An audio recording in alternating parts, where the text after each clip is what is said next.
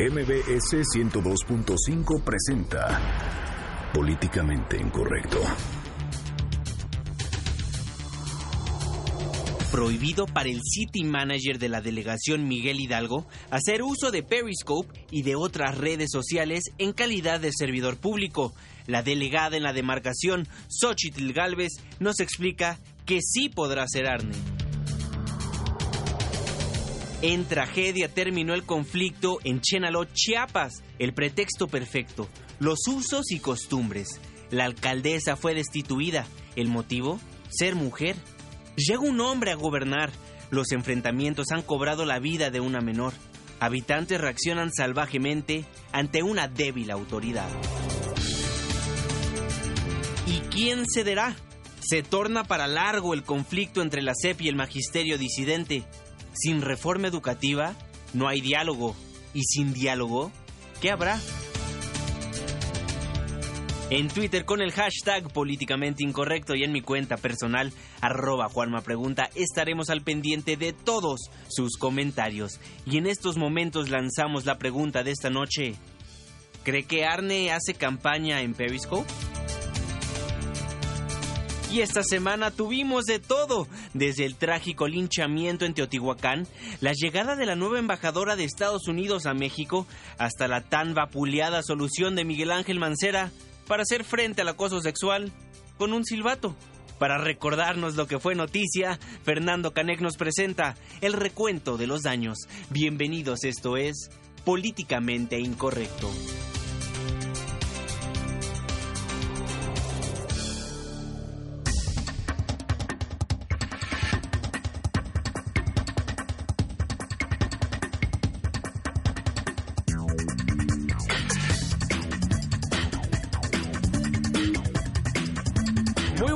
Noches, 9 con 2 minutos. Le doy la más cordial bienvenida a este su espacio políticamente incorrecto, la mesa de análisis y de opinión de noticias MBS. Hoy viernes 27 de mayo de 2016, el último programa del mes de mayo.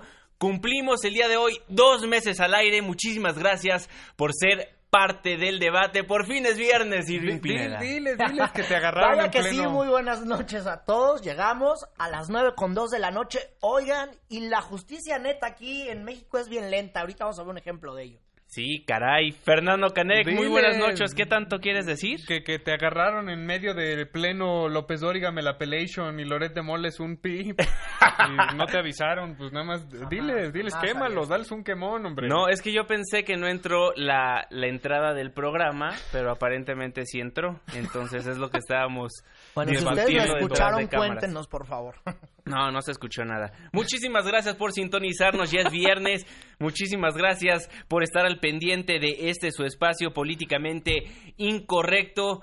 Y no es broma, hay contingencia, fase 1 en la Ciudad de México.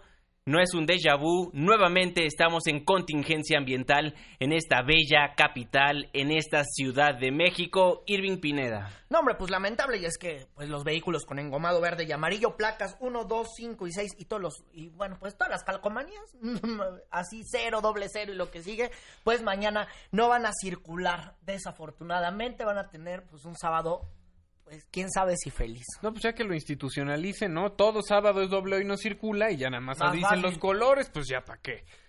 Sí, Como el parchoy de esta cero. semana también estuvo muy bueno. pues. Ya más adelante en el programa nos estarás dando el El recuento recuento de, de los, los daños. daños. Exactamente. Pues se acuerdan que el pasado 27 de abril el City Manager de la Miguel Hidalgo, Arne Ausenruten, el héroe de Fernando Canek, obtuvo una suspensión provisional para poder usar redes sociales durante el periodo de veda electoral? Pues ¿qué creen? Hoy el juzgado 14 de distrito en materia administrativa en la Ciudad de México dictó la suspensión definitiva al amparo promovido por Arne, es decir, ya no podrá usar el Periscope Arne Ausenruten. Sí, y es que la medida que tomó este, el juzgado 14, es porque ellos piensan que Arne puede andar campañando con Periscope, y es por eso que en esta, la sentencia definitiva, pues decidieron ya prohibirle el uso de Periscope, cosa que seguramente pues ha molestado a Arne Ausenruten, el City Manager, quien esta noche está en un curso, y pues no sé qué va a hacer ahora de su vida sin Periscope, porque Claro, igual bueno, se puede suicidar en, en, este, una de esas. en este tiempo antes de... Míralo. eh, está, está chido, ¿no? Que cuando uno está evidenciando el cumplimiento de la ley, pues entonces esperen que uno vaya a violar la ley utilizando un video para evidenciar que uno está cumpliendo la ley. No tiene toda lógica legal. los tinacazos de Coyoacán porque dicen que no y todo el mundo ve los tinacazos en Coyoacán. Imagínate, a ver, delegado, usted no puede andar repartiendo tinacos. Eso también deberían de suspender los jueces. Exactamente. Le preguntamos en Twitter, ¿cree que Arne hace campaña en Periscope? 0% dice sí, 0% dice no y 0% dice déjenlo periscopear. Entonces, por favor, ya está arriba la encuesta, la subimos hace unos momentos.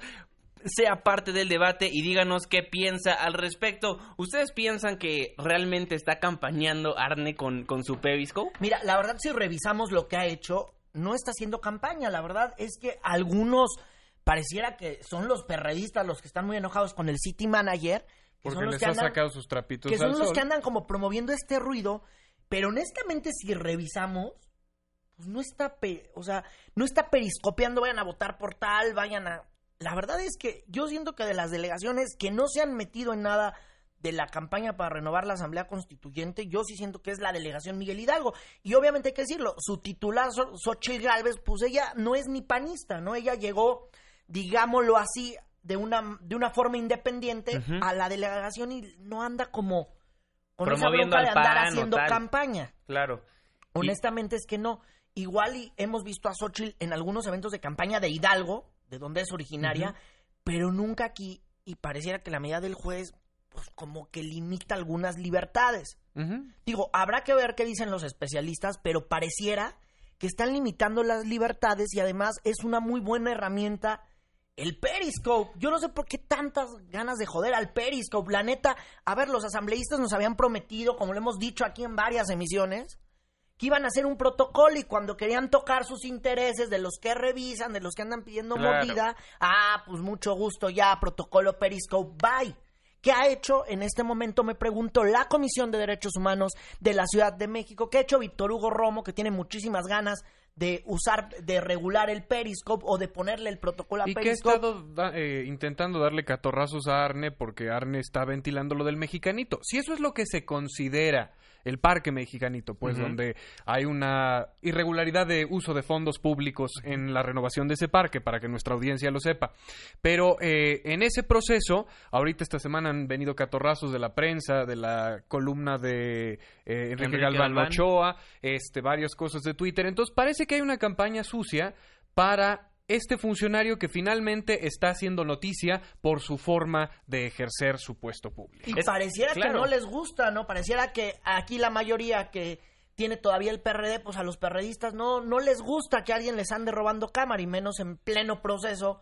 Pues para la cosa esta que no nos importa, que es la conformación de la Asamblea Constituyente, que en teoría va a discutir y en su caso aprobar la Constitución de la Ciudad de México. Y que nos debería de importar, pero aquí, aquí el hecho del Periscope, lo que realmente da pena es que muchos ciudadanos le tenemos miedo a esa camarita porque estamos haciendo algo mal.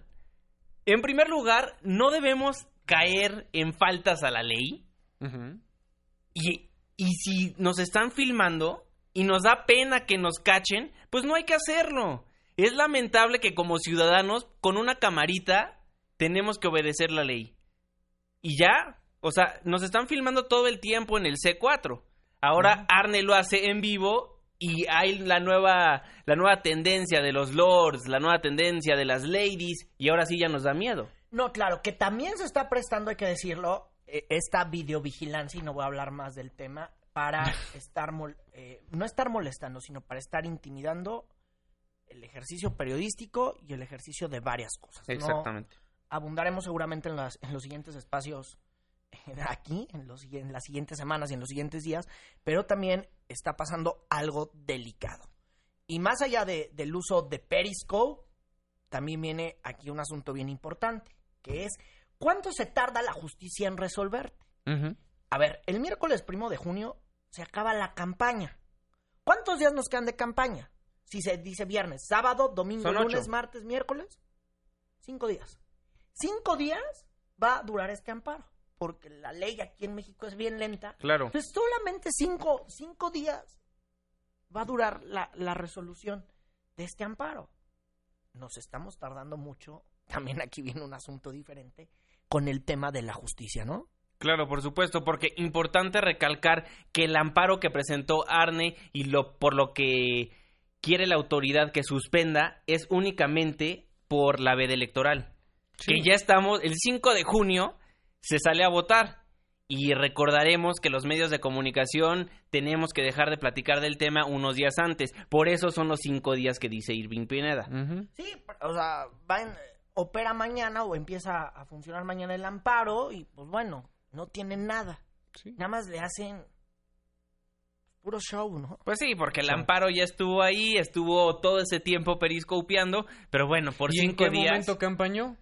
ahí la, sí, claro, porque o sea, revisándolo antes de llegar, la verdad es que no hay como tal campaña, ¿no? Por ejemplo, subir al tema de Arne con esta casa, de, de, que su casa no tenía permisos y, y, unas cosas que estaban pasando en los últimos días, pues lo colocan al City Manager, que aparte no tiene partido, que era panista y que luego se peleó con los panistas, se agarró del chongo y ya luego se volvió independiente y ahora anda con la independencia ahí siento que los partidos políticos se están equivocando. Totalmente. En estarse agarrando de piñata. Porque es el único que, Puedes atacar a los panistas por muchas cosas más. A ver, ataca a los panistas porque no están de acuerdo con las voz de personas del mismo género. Pues, ataca a los panistas por miles de temas, pero atácalo si quieres por Calderón, que es, como el, villano favorito, ¿no? Es el más mediático, por eso mismo lo hacen siento que ahí se están equivocando los partidos políticos pues y más pues ya sabemos qué partido, ¿no? Pero pues sí. van a jalarle las orejas al que sea más mediático y ahorita Arne, Xochitl, la delegada, son personas Pero extremadamente eso, mediáticas. No es una cuestión de, de, ser mediático, no, es una cuestión de efectividad en el desempeño de las funciones. Y Xochitl y Arne están demostrando a través de este recurso que lo están haciendo sin temor a recibir el escrutinio público. Sí, cosa que los otros funcionarios no están haciendo y están demostrando con todos sus, sus excesos para prevenirlo que tienen cola que les pisen. Sí, pero sí tiene que ver que sean mediáticos. Obviamente lo que dices juega un rol. los hace mediáticos, es una consecuencia de una excepción de hacer la labor correctamente. pero si ya están en la agenda mediática y los atacas ellos, sabes que se va a hacer mediático lo que estén lo que estén pues discutiendo, lo que estén peleando. parados los que los están atacando? Ah, bueno, ese es otro tema. Oigan, pero antes de que se me anden calentando planchas, ¿qué parece si, eh, pues, a ver si ya tenemos en la vía telefónica a la jefa delegacional en Miguel Hidalgo, Xochil Galvez, que estamos pues buscándola, ¿no? Ella sí nos escucha habitualmente, entonces, pues, Xochil Galvez te estamos buscando, ¿no? Si anda por ahí con disponibilidad, que nos tome En teoría sí, tenía una reunión de vecinos, tenemos entendido, entonces corría de la reunión con vecinos y ya estaba eh, aquí. Bueno, con que no esté ventaneando a más políticos. no, eso estaría Oye, ya la busqué, ya la busqué. Eh, Por WhatsApp. Eh, pues la busqué ahí en el Periscope. Ah, no está haciendo Periscope. Ahorita no está chambeando. Ahí está, está, abriendo el Periscope. Dije, igual ahí la cachamos. Ahorita hacemos la, la, la entrevista virtual. Pero bueno, pues no nos pudo contestar. Oye, la encuesta de esta noche, ¿cree que Arne hace campaña en Periscope? El 25% dice que sí, el 75% dice déjenlo periscopiar. Ya nos escribió Carlita, muchísimas gracias por escribirnos. Nos dicen que lo dejen periscopiar. Pero el 25%, no llevamos tantos votos hasta el momento, pero el 25% dice que sí está haciendo campaña. Estaría bueno que nos, que nos escribieran por qué, piensan, ¿no? Digo, si ventanear este, funcionarios que han hecho mal su labor en la misma delegación es hacer campaña política, pues entonces ya no sé qué es hacer campaña política. Porque una cosa es hablar de, de en funciones de lo que se necesita corregir Sí, eh, lo dice de repente con nombre y apellido en sus periscopes, eh, Arne, ¿no? Entonces, a lo mejor, bueno, eso se podría considerar, pero yo creo que es una cuestión de responsabilidad de los funcionarios. El poder decir, esto le compete a mi gestión, esto le compete a la gestión del que venía antes. Pues bueno, ya veremos si en la nueva constitución de esta Ciudad de México habrá algo al respecto pero por lo pronto, yo creo que el Periscope realmente todo mundo le tiene miedo porque todo mundo rompe la ley y todo mundo pues hace cosas indebidas y tienen pena a ser ventaneados. Sí. Eso es todo.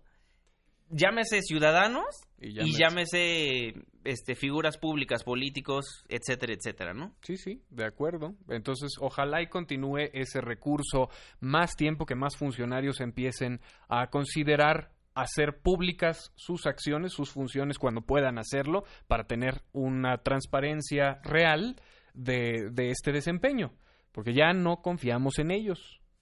Ese es lo que, ese es el tema, el leitmotiv de toda esta semana ha sido ya no confiamos en nuestras autoridades, estamos deprimidos y queremos un cambio y en este caso, cuando nos lo demuestran, hay que impulsar que eso continúe. No, y además resistencias, ¿no? Resistencias de todos lados, porque si es una forma de hacer gobierno diferente y vienen las resistencias, ¿no?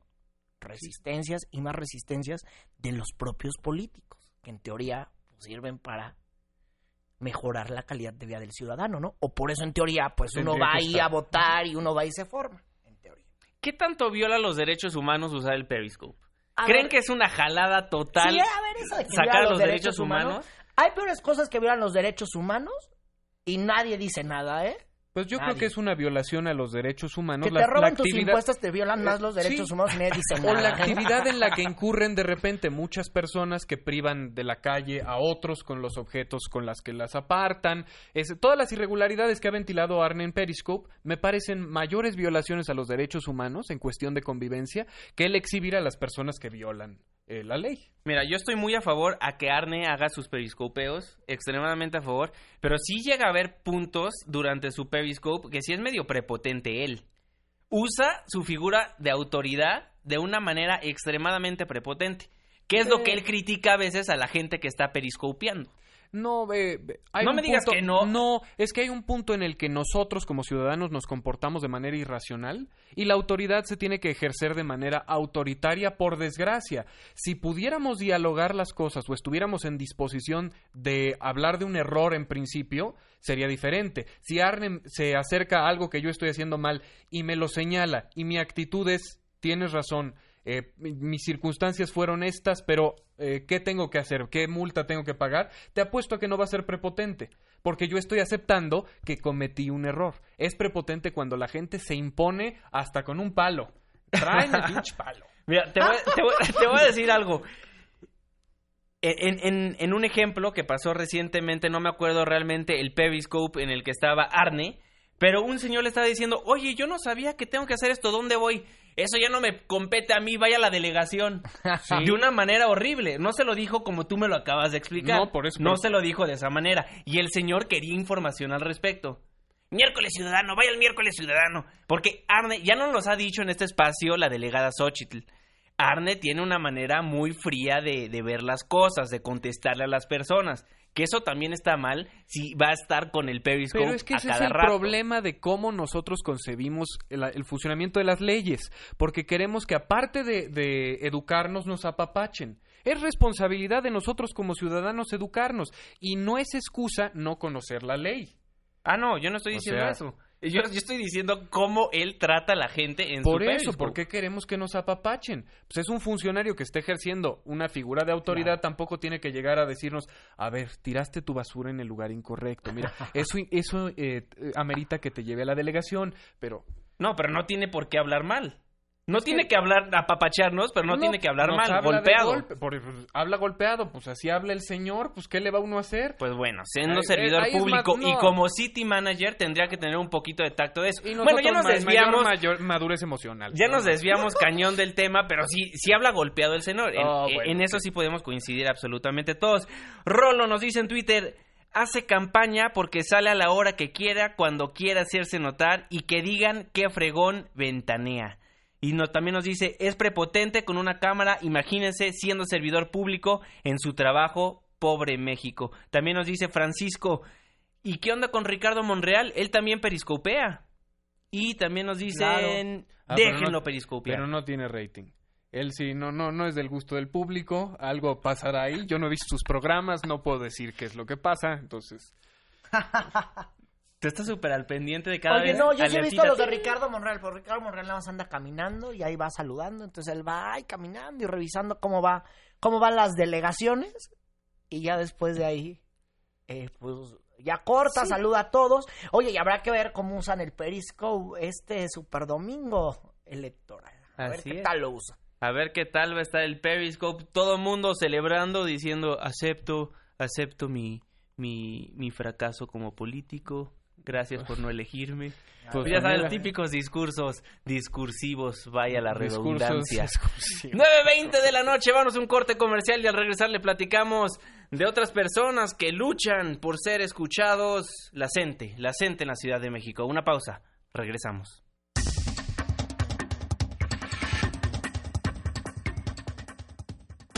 Ya vuelve. Políticamente incorrecto. No te vayas, esto apenas se pone bueno. Síguenos en Twitter en arroba Juanma Pregunta. Regresamos. 9 con 23 minutos, estamos de vuelta en Políticamente Incorrecto, la mesa de análisis y de opinión de noticias MBS. Y es viernes y estamos contentos aquí en este espacio. Muchísimas gracias por sintonizarnos. Irving Pinada, ¿por qué te ríes? No, Por pues nada más dile de, al lo- auditorio. de los chistes de Fernando Sí, Canek. No hicimos Periscope, entonces no lo puedo balconear no, públicamente. no me puede balconear públicamente. Oye, pero no todos anduvieron así de sonrientes hoy, ¿eh? Este viernes, no todos anduvieron así de sonrientes. Así es, y es que a las 4 de la tarde los maestros de la CENTE afirmaban que la presidencia se comprometió con los maestros a instalar una mesa de trabajo. Y esto fue lo que pasó. René Cruz nos tiene la información. Adelante, René, muy buenas noches. Juan Manuel, muy buenas noches. Luego de marchar por más de dos horas sobre Paseo de la Reforma, los líderes de la Coordinadora Nacional de Trabajadores de la Educación se reunieron por espacio de una hora con funcionarios de la Presidencia de la República. Indicaron que el encuentro estuvo encabezado por el director de Audiencia Ciudadana de la Presidencia, Carlos Romero. Al término de la reunión, el líder de la sección 18 de Michoacán, Víctor Manuel Zavala, informó que el funcionario se comprometió a instalar una mesa de trabajo y a no reprimir el movimiento. Y si tenemos dignidad, compañeras y compañeros, no nos vamos a retirar de aquí de la Ciudad de México hasta que nuestro pliego de demandas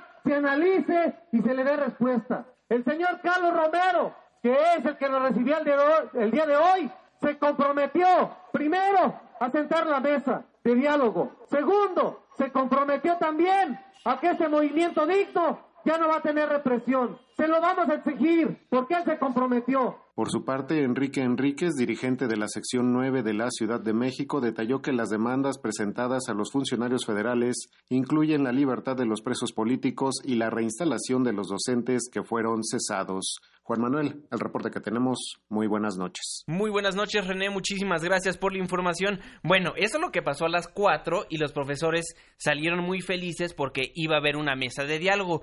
Pero posteriormente, horas después, el gobierno federal, la presidencia de la República, pues sacó un comunicado. Sí, ahí la presidencia de la República desmintió, llegaron a un acuerdo con la CENTE para establecer una mesa de diálogo.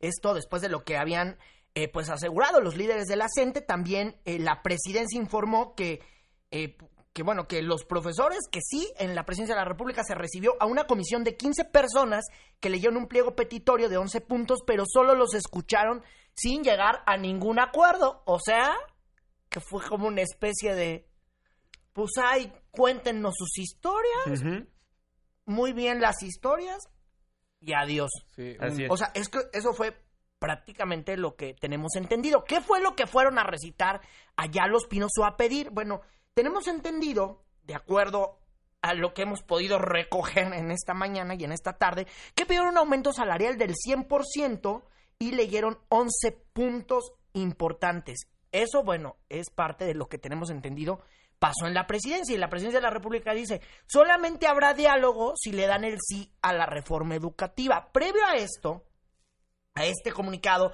y a esto que ya nos estaba contando el buen René, los profesores marcharon de la Plaza de la Ciudadela, donde estuvieron toda la noche, donde durmieron algunos y unos están de guardia, marcharon hacia gobernación. En gobernación de nueva cuenta no fueron recibidos y de ahí avanzaron hacia reforma, lo- de- hacia reforma y de reforma a Chivatito. En Chivatito fueron detenidos.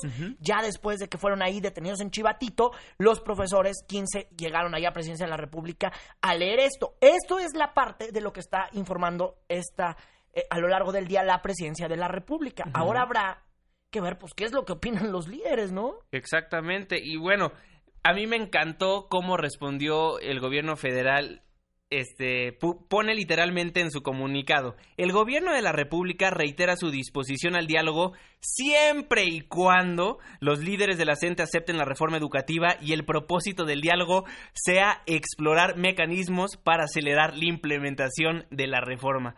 Sobre todo porque lo que quieren hablar los maestros es precisamente que no quieren aceptarla. Claro. Entonces tiene toda la lógica. Oye, ¿y cuántos profesores fueron los que marcharon? Fueron seis mil los profesores que marcharon. Y también sobre este mismo asunto habló Aurelio Nuño, que es el secretario de Educación Pública y que le toca, pues ahora sí, que, que lidiar con la gente. Y bueno, Aurelio Nuño reiteró que la reforma educativa que solamente se va a dialogar con los profesores con la reforma educativa, justo en el mismo tono del comunicado. Vamos a escuchar a Aurelio Nuño. La gran transformación y el gran cambio de México se podrá hacer con un cambio y una gran transformación de la educación. Se trata de los niños, de las niñas y de los jóvenes de México. Ese es el objetivo y esa es la importancia y por ello el fundamental que sea una prioridad y que trabajemos más allá de las resistencias en favor de este cambio educativo que está impulsando el presidente de la República. Cambio educativo que tiene cinco grandes prioridades. Bueno, pues, pues era la segunda, la tercera, la cuarta y la quinta. A ver, a ver, oye, sí, pero a ver, el tema de... Dije una tarugada. Perdón, tome usted el pues micrófono en lo que en lo que se ríe el señor. Sabes que yo, yo todavía no logro entender qué quiere la gente. Discúlpenme. Yo no logro entender qué quiere la gente. Desde el año pasado quieren tumbar la reforma educativa. Ahora, ¿qué es lo que quieren? Pues qué mejor que Francisco Bravo, el líder de la CENTE en la Ciudad de México, para que nos explique lo que pasó hoy en presidencia y por qué están ahí.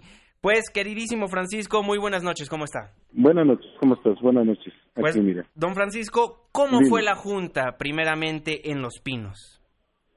Bueno, pues sencillamente este, con el encargado de atención ciudadana de la presidencia, hicieron los planteamientos que hemos hecho durante todo este tiempo, que es la necesidad de establecer una mesa de diálogo, una mesa de negociación, para que platiquemos de pues, varios eh, puntos que nosotros tenemos, en lo que tiene que ver eh, fundamentalmente a la transformación de la educación, que eso es lo que hemos venido diciendo, este, nuestro planteamiento de derogación de la reforma tiene que ver porque nosotros pensamos, creemos que no es por esa vía por la que se puede transformar la educación, pero no es que estemos en contra de la transformación de la educación, nosotros queremos hacer planteamientos al respecto. Y ese es el planteamiento central. Bueno, ¿cómo podemos sentarnos a, a platicar sobre cómo transformamos la educación en este país? Porque de lo que estamos, en lo que estamos de acuerdo es que se necesita tal transformación. Claro. E-, ese es el planteamiento y entonces lo que hicimos hoy fue ratificar esa postura nuestra. Excelente. Don Francisco, específicamente, ¿cómo quieren transformar la educación? ¿Cómo quieren modificar esta reforma educativa? Bueno, primero, nosotros creemos que para que una transformación este, eh, socialmente se dé, se tiene que tomar en cuenta precisamente a los diferentes actores. Porque eh, según nuestro punto de vista, cuando no hay participación de quien ejecuta en los hechos la este, transformación educativa, pues esta no se da. Entonces, un planteamiento que nosotros decimos es, hagamos un gran movimiento donde todos los actores, y particularmente los maestros, participemos, demos nuestro, nuestro punto de vista y nos comprometamos a un trabajo. Esa es una primera parte. No queremos planteamientos ya elaborados, hechos detrás de un escritorio o incluso elaborados desde incluso con líneas de otros países, de otros organismos como la propia ONU. Entonces, ese es un primer planteamiento que tenemos nosotros. Lo otro tiene que ver desde luego con las diferencias socioculturales y económicas que tenemos en el país. Y el examen, por ejemplo, los exámenes que están planteando, en muchos siguen siendo estandarizados porque pues lo mismo le preguntan al maestro de ciudad que al maestro de la zona urbana y nosotros decimos eso no es posible. Incluso el asunto de hablar de, eh, de, una sola educación es sumamente complejo. Estamos hablando de diferentes contextos y estamos hablando de diferentes educaciones que se tienen que dar, opciones educativas, perdón, que se tienen que dar en todo el, el país. Pero ahí incluso yo te he de recordar que en Oaxaca, en Michoacán, en Guerrero, en Chiapas, en el mismo Distrito Federal, tenemos planteamientos de cómo hacer esto y queremos que nos escuchen. decir, esos son, por ejemplo, dos, este, dos elementos muy importantes. Y ya hablando del enfoque educativo, bueno, mira, podemos discutir muchísimas cosas. Por ejemplo, nosotros no creemos tan conveniente que en un sistema educativo la mayor parte del tiempo, porque así lo dicen los planes y programas, sea para español y matemáticas solamente, sin dejar de reconocer su planteamiento, digamos que utilitario eh, que, estas asignaturas tienen, pero creo que tiene que haber un, un, asunto mucho más integral. Digo, y esto solamente te lo estoy diciendo como partecita de la discusión, de la amplia discusión que podemos dar al respecto. Claro. Francisco, ¿y qué decir al respecto del comunicado que emitió la presidencia de la República, donde dice que el diálogo está abierto siempre y cuando pues hablen acerca de cómo explorar los mecanismos para acelerar la implementación de la reforma educativa. Realmente aquí no, no les están dando chance de, de poner otras cosas sobre la mesa. Pues ese es, ese es el grave problema. A nosotros, nosotros eso es lo que decimos que es razón, es no querer entender que hay otros mecanismos, porque en todo caso el mensaje que nos da a nosotros, y no solamente a nosotros, a la sociedad es, ¿es lo que digo o no existe otra cosa? Y entonces sobre esa perspectiva el mensaje no ayuda. Yo creo que lo primero que tenemos que hacer es sentarnos y la mesa efectivamente puede dar para muchos lados, en muchos sentidos, que eh, nos puedan ayudar a ir concretando cosas. Pero si te condicionan y te dicen, este, te invito a comer, pero solamente hay esta comida, pues está muy difícil eso. No ayuda a la construcción, pues no es una posición este, que resuelva. Oye, Francisco, te saluda Irving Pineda. A ver, déjame ir a este tema.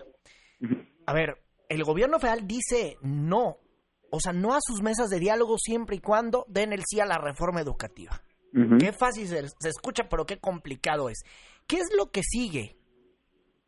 Mira, pues nosotros este, seguimos bajo la idea de que sobre ese mecanismo no puede ser. Y entonces, eh, el día de mañana, pues tendremos eh, reunión de nuestras instancias, como es la Dirección Política Nacional, la Asamblea Nacional Representativa, y ahí tomaremos las definiciones pertinentes. Por de pronto, lo que nosotros decimos es, no puede ser sobre esa vía, es una vía este, hermética, cerrada, que no posibilita ningún tipo de interacción de propuestas. Y, y, nosotros pues vamos a seguir con nuestro plan de acción que hemos trazado en lo general, pero que particularmente se tendrá que definir en estas instancias que te he mencionado. Oye, ¿y qué se perfila o cuáles son las propuestas que se van a llevar a esta la asamblea que estará decidiendo lo que va a ocurrir en los siguientes días, porque aquí lo que estamos ya leyendo, pues es que el gobierno federal, si ponen plantón, los van a invitar a retirarse. Si van a marchar, les van a decir, bueno, pues sí, aquí les recibimos el oficio y mucho gusto. Siempre y cuando, pues ustedes digan, si ustedes siguen en esta intención de decir que no a la reforma educativa, ¿qué es lo que se perfila que podamos estar viendo ya en, la, en las siguientes horas? Y me refiero, pues específicamente al lunes. Mira, eh, digo, ahí yo mentiría si te dijera ya está definido. Yo creo que eh, una práctica nuestra que es eh, muy característica es que lo discutimos entre todos, lo definimos entre todos. Entonces, no, no, no te diría. El, el único, la única definición este, precisa que tenemos ahora es que vamos a continuar en la lucha, que el día de hoy salimos miles a las calles, no solamente ¿Cuántos en fueron? ¿Fueron cinco mil? Sino salimos en muchos estados de la República y que en todo caso, bueno, también el gobierno tiene que entender que miles de maestros estamos pidiendo a gritos la palabra, que se nos dé este pues que se abra el diálogo, la negociación como hemos dicho, y yo creo que sí vamos. Lo que te puedo decir es que seguramente las movilizaciones masivas como se dio el día de hoy van a continuar. Eh, Francisco, ¿cuántos profesores tienen ustedes eh, el dato de que marcharon? Yo tengo el dato de seis mil. ¿Ustedes cuántos tienen? No, bueno, pues yo no sé cómo, quién, daría ese dato, pero desde luego que fuimos, fuimos muchos más. Nosotros tenemos el, el, el reporte de no menos de 15 mil maestros hoy aquí en la capital, sin decirte que en los estados, donde fueron miles y miles, en varios estados, en la mayoría de los estados, hubo hoy este, movilización.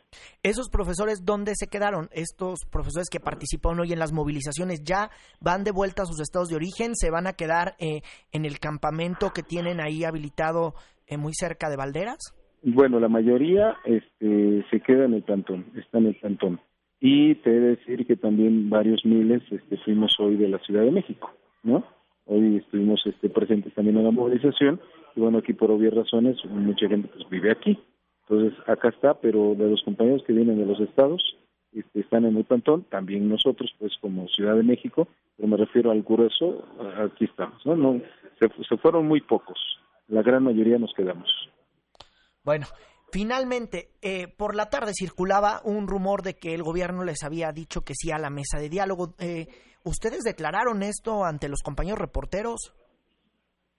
Bueno, nosotros ah, dijimos lo que a final de cuentas se dijo allí en la, en la, reunión, que nos recibían el, eh, el, planteamiento y que se iban a buscar estas vías, ¿no? Es decir, eso es lo que informamos, no mentimos en ningún sentido sino sencillamente informamos de lo que ocurrió adentro en la mesa con el, este, el, encargado de la atención pública de la, de la presidencia.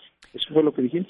El comunicado también dice que no dejaron documento alguno, dejaron algo, un pliego petitorio o algo por el estilo, don Francisco Bravo. Bueno, eh, mira, primero, este, déjame decirte con todo respeto que, este, pues este es un pretexto más, pues, esto es exactamente un pretexto para tratar de darle la vuelta a un planteamiento que por todo el mundo es conocido.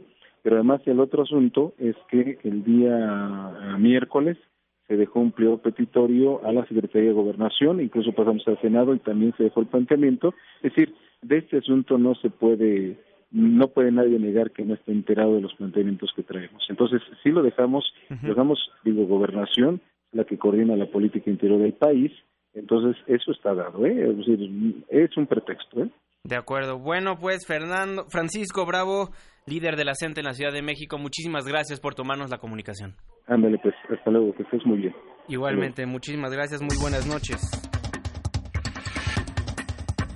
Bueno, pues al parecer ni la CENTE ni el gobierno federal se van a bajar de su caballo, los dos ya están extremadamente con la idea muy puesta en lo que quieren. ¿Quién será el primero que dará su brazo a torcer? Eso es lo que le vamos a contar la siguiente semana. Y bueno, importante lo que nos dice Francisco Bravo. Las manifestaciones siguen.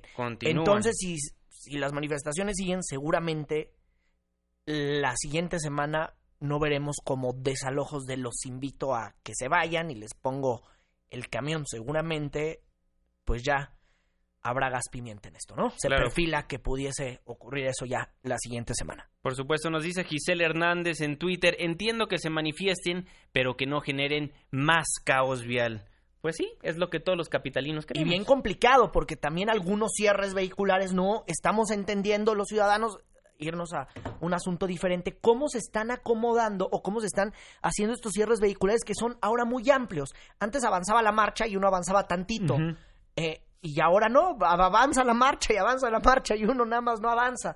Eh, habría que revisar ahí eso, cómo se están haciendo los cierres y cuál es el tipo de personal que también está orientando a los ciudadanos para tomar alternativas vehiculares, porque pareciera que las cosas de ese lado no están funcionando bien. Eso desafortunadamente le toca al gobierno de la Ciudad de México. Yo siempre lo he dicho, lo más criticable de este movimiento son las estrategias, porque están alienando posibles eh, adeptos a la causa, personas que creemos pues que, que tiene que haber un diálogo entre los que diseñan la reforma educativa y los que la van a aplicar que tiene que ser fundamental, pero ninguno de los dos lados es directo con los puntos a los cuales quiere ya sea imponer o cambiar porque siento que nos quedamos en ambigüedades de todos modos. En cuestión de la evaluación, si todos estamos de acuerdo con que se evalúe a los maestros, bueno, que los maestros tengan injerencia sobre los temas a los cuales se les va a evaluar si es que no la han tenido. Tampoco tenemos acceso a, a, ese tipo de, a la prueba en específico para dar una opinión los que no estamos vinculados al tema. Sí, fíjate que el líder Francisco Bravo ha sido el, el que mejor nos ha respondido realmente lo que quieren, porque los demás nada más dicen tumbar la reforma educativa, tumbar la reforma educativa, pero Francisco Bravo, a comparación con el líder de la sección 22, con, con todos los demás líderes que hemos platicado en este espacio informativo, es el primero que es claro y preciso En y tanto a los sabe muy puntos bien qué es lo que quiere. Sí, en tanto a los puntos generales que todos han llegado en consenso. Finalmente, como es un representante, tiene que traer a los medios el consenso de, de todas las necesidades. Claro. Creo que lo hizo bien, pero necesitan, a mi perspectiva, cambiar la política de comunicación para que más ciudadanos entendamos exactamente qué es lo que necesitan. A mí me sigue después de tantos años sin quedar claro en específico. O sea, las generalidades me quedan claras y las apoyo, pero necesito más específicos, o sea, datos duros mucho más concretos. No sé ustedes. Claro, por supuesto. Bueno, ¿usted qué opina? 5166-1025. En Twitter estamos como arroba Juanma Pregunta. Arroba Irving Pineda. Arroba Fernando Canec. O utilizando el hashtag políticamente incorrecto. Si nos quiere escribir más de 140 caracteres, hágalo a nuestro Facebook. Nos encuentra como políticamente incorrecto a las 9.43. Vamos a un corte comercial, pero no se vaya porque al regresar le vamos a platicar de un lamentable caso que, que sucedió en el estado de Chiapas. Esto después de todo lo que le contamos ayer. Una pausa. Regresamos.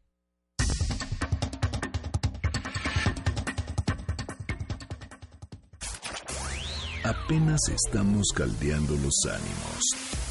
No se vaya, continuamos en Políticamente Incorrecto. Porque tu opinión es importante, llámanos al 5166-1025. Continuamos.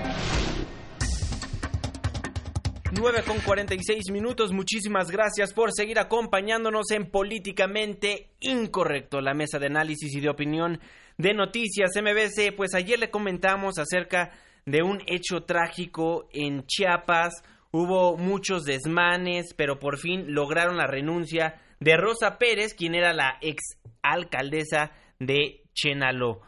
Irving Pineda, hoy, a raíz de esto, surgen enfrentamientos. Sí, fíjate que conocimos una lamentable noticia y es que una menor de 14 años que fue herida ayer cuando los simpatizantes, pues de esta, la que todavía era la alcaldesa de Chenaló, Rosa Pérez, y del nuevo edil Miguel Santis, pues se estaban enfrentando. La niña estaba en su casa, nada más chéquense lo, lo, lo importante de esta nota, de por cual nos llamó mucho la atención, cuando de repente pues se andan ahí balaceando, como pues sí, en el pueblo sin ley, ¿no?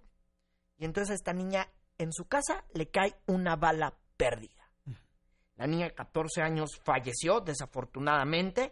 La Procuraduría de Justicia del Estado informado que por estos hechos fueron detenidos dos personas, un hombre de 19 años y uno de 41, quienes también resultaron lesionados durante el, el altercado. Eh, ambos son acusados ya de homicidio. Y bueno, pues la familia de la menor indicó que, que bueno, que estos jóvenes que, que, dispararon o que hicieron que llegara esta bala perdida donde estaba esta menor, pues eran simpatizantes de la alcaldesa Rosa Pérez. Eh, pues las autoridades están investigando, los pobladores del ejido eh, de Puebla quemaron casas, pues para intentar vengar la muerte de esta pues menor de 14 años, toda una vida por delante.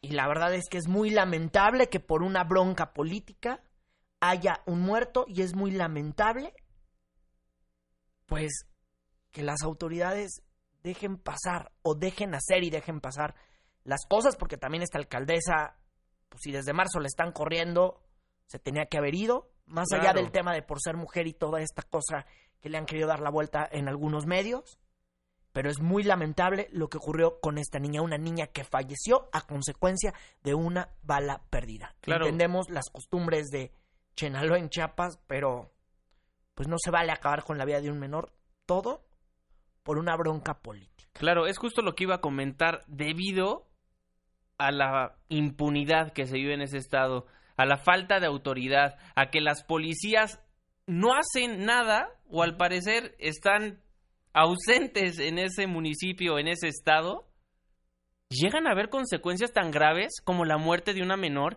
por una bala perdida, por un enfrentamiento que seguramente ni ella ni su familia tenía la más remota idea de lo que estaba pasando. Sí, yo, no tengo palabras. Cada que oigo algo como esto me, me, me decepciona muchísimo mi país, porque no sé qué es lo que está pasando. De repente el resquebrajamiento social, ya no solo digamos que nuestras instituciones no funcionan, la sociedad en sí ya no funciona tampoco. No, ahí no, no le veo cómo sacar una vuelta de análisis a esto. Es lamentable, es triste y no nos prospecta un buen futuro para nuestro país de Sí, no, continuar claro. así. No, claro. Bueno, Lamentable, lamentable tener que dar este tipo de noticias. Y lamentable que, bueno, sí, se detuvieron a estos dos. Pero más allá de estos dos, pues todo viene de estos dos políticos. O todo viene de esta señora. de esta señora que como bien lo mencionabas anteriormente, desde abril, desde el 27 de abril, si no me equivoco, la quieren destituir y ella por sus propios pantalones dice, ¿y qué creen? Yo no me voy porque tengo el respaldo de tantas comunidades. Bueno, ahora por decencia, por esta vida perdida a causa de un capricho político, pues él tendría que dar la cara dimitiendo eh, lo que queda de, de sus huestes, aplacarlas y terminar con el conflicto. Sí, no, es que es lamentable y es bien molesto este tipo de cuestiones. Perdón que... Claro, perdón que les así. contamos la nota, pero se nos hizo importante darle seguimiento a lo que ayer le contábamos. Si no tuvo oportunidad de escuchar el programa de ayer, lo puede encontrar en noticiasmbs.com dándole clic en programación, posteriormente en políticamente incorrecto y ahí va a encontrar absolutamente todos los detalles de lo que sucedió con la ex alcaldesa Rosa Pérez Pérez. Pues vámonos un corte comercial y para que este programa acabe con broche de oro la semana y este viernes 27 de mayo, pues vamos a, a conocer el recuento de los daños de Fernando Canek. Mucho pasó, mi, mi querido Muchísimo. Pedro. Digo, Eh, Fernando, disculpa. No me quemes el chiste, Chihuahua, ya. Bueno, escuchen por qué me dijo Pedro los que no nos siguieron durante la semana, ahora en el recuento de los daños, regresando al corte. 9 con 52 minutos, pausa, regresamos.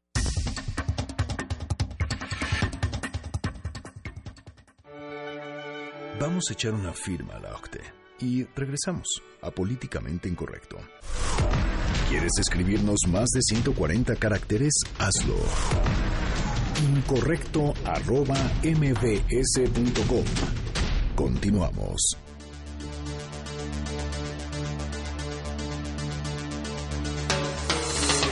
Buenas noches, bienvenidos al Recuento de los Daños, el segmento apócrifo de noticias de Políticamente Incorrecto, donde revisamos los sucesos que fueron noticia durante la semana. La Comisión Ambiental de la Megalópolis reporta que el día de mañana se instaura de nueva cuenta el doble hoy no circula. De los cinco nuevos coches que tiene usted, mañana no le circula el del engomado verde ni el del amarillo. Y además el coordinador Martínez Lacayo también me pasó a fregar a mí de refilón rebautizándome como Pedro. El chiste es hacerlo enojar a uno, ¿verdad? Pues digo. Se anuncia el retiro de Joaquín López Dóriga como conductor titular del noticiero de las diez y media en el canal de las estrellas después de 16 años a la cabeza del programa. La lista de posibles candidatos para conducir el programa continúa en debate. Nombres en la terna para sustituir al conductor incluyen a Chumel Torres, el Wherever Tomorrow, Galaxia y la gordita que se ríe con la máscara de Chubaca. Por lo menos alguno de ellos le regresará el rating y la credibilidad al noticiero. Se pronuncia la Comisión Nacional de Derechos Humanos en contra de los linchamientos de tres presuntos secuestradores ocurridos en Teotihuacán el pasado martes. El comunicado lee lo siguiente. Las conductas de una sociedad no tienen justificación cuando se falta al acatamiento de la ley y se recurre a vías indebidas para aplicar justicia. Eso no se puede permitir. Pasamos cuatro años, cuatro años combatiendo el virus y otros cuatro peleando entre nosotros. Era un caos, pero no se trata de poder, se trata de reconstruir lo que hemos... Este es un diálogo de la película del planeta de los simios, hombre, no la muelen, ¿cómo me escriben eso? La FEPADE reporta estar a tope con denuncias de irregularidades en las elecciones de todo el país. Partidos políticos se acusan a diestra y siniestra de repartir despensas, tinacos, mochilas, tarjetas y otros servicios para coaccionar el voto. Señores, no se peleen. Ya sabíamos que todos ustedes eran corruptos. En realidad las elecciones se van a definir por qué partido nos ofrece los mejores productos a cambio de nuestro voto. Total, ya lo pagamos nosotros. Hashtag la corrupción la hacemos todos. Y no, no lo voy a hacer. Aunque me obliguen, no voy a hacer un chiste del pito de Mancera. Eso ya ha estado en boca de todos por más de 24 horas. Ya estamos de acuerdo que un pito es inefectivo para prevenir el acoso porque es justo lo mismo que lo genera. Este noticiero hace una pregunta. ¿Dónde van a meter tantos pitos que nadie quiere? El tema ya es suficientemente ridículo. Me rehúso a hacer más chistes de pitos y que quede por sentado. Y en el vaticinio de la semana, Tras el escándalo desatado por Arturo López Obrador por respaldar al candidato del PRI por la gobernatura de Veracruz, Héctor Yunes Landa, el líder de Morena, Andrés Manuel López Obrador, recibirá una llamada del expresidente Carlos Salinas de Gortari diciéndole: Nunca pensé decir esto, pero te entiendo. Yo también sé lo que es tener un hermano incómodo. Este fue el recuento de los daños, el noticiero apócrifo de Políticamente Incorrecto. Solo aquí tenemos más información apócrifa sobre el mundo de la política que en la revista Proceso. Reportó para Políticamente Incorrecto Pedro Fernando Canec. El recuento de los daños del holocausto de tu amor son incalculables. Qué bonito. Sobrevivimos otra semana en este bello juntos. país. Eh, aplaudámonos a todos. Ciudadanos, sobrevivimos otra vez. Se Nos puede. merecemos una medalla porque somos de los países más problemáticos del mundo y estamos vivos todavía. Y seguimos contaminados, seguimos con mala calidad del aire, por lo que mañana no circulan los vehículos con engomado verde y amarillo. 9 con 59 minutos. Acabamos políticamente incorrecto con el pie derecho. Dos meses al aire. Muchísimas gracias por ser parte del debate. Irving Pineda, muy buenas noches. Pues buenas noches y antes de despedirnos, el vocero de la Presidencia de la República, Eduardo Sánchez, aclaró que es falsa cualquier versión de una mesa con la CENTE para negociar la reforma educativa, lo que está ya diciendo el vocero de la Presidencia de la República esta noche y también en más información que nos está llegando a esta hora de la noche, porque los viernes también hay noticias. Déjeme informarle que un juez concedió una suspensión a un amparo que presentó el jefe del cártel de Sinaloa, Joaquín El Chapo Guzmán, para ser enviado a la Unión Americana. Con esto, de momento, se frenaría este proceso para ser enviado a la Unión Americana, donde es acusado ya de diversos delitos por dos cortes. Ahora, la Cancillería tiene 48 horas para detallarle a este juez las razones y los motivos de por qué el jefe del cártel de Sinaloa debe ser enviado a la Unión Americana. Por lo pronto, Joaquín Guzmán lo era esta noche, duerme en el Ceferezo número 9 de Ciudad Juárez, Chihuahua. Esta y más información mañana en todos los cortes informativos de Noticias MBS. Fernando Canec, muy buenas noches. Muy buenas noches y bueno, también nos informan de última hora que Andrés Manuel López Obrador es encontrado en un avión junto con la poli sexy a la que le vimos hacer un striptease y en declaraciones a la prensa Andrés Manuel dice que esas boobies no las tiene ni Obama. Qué bárbaro. 10 de la noche en punto. Muchísimas gracias por sintonizar Políticamente Incorrecto. A nombre de todo el equipo de trabajo, le agradezco muchísimo su confianza. Ya dos meses al aire. Esperemos estar muchísimos más años. Muchísimas gracias a todos por sintonizarnos. La productora de este programa, Katia Islas, en los teléfonos estuvo Itzel, en los controles estuvo el queridísimo Mario Ontiveros. Mañana en Preguntas Más, Preguntas Menos platicaremos con el candidato a la Asamblea Constituyente, Gabriel Cuadri. Se despide de ustedes, su servidor y amigo, Juan Manuel Jiménez. Muy buenas noches. Estás dejando el terreno de lo políticamente incorrecto. Hasta la próxima.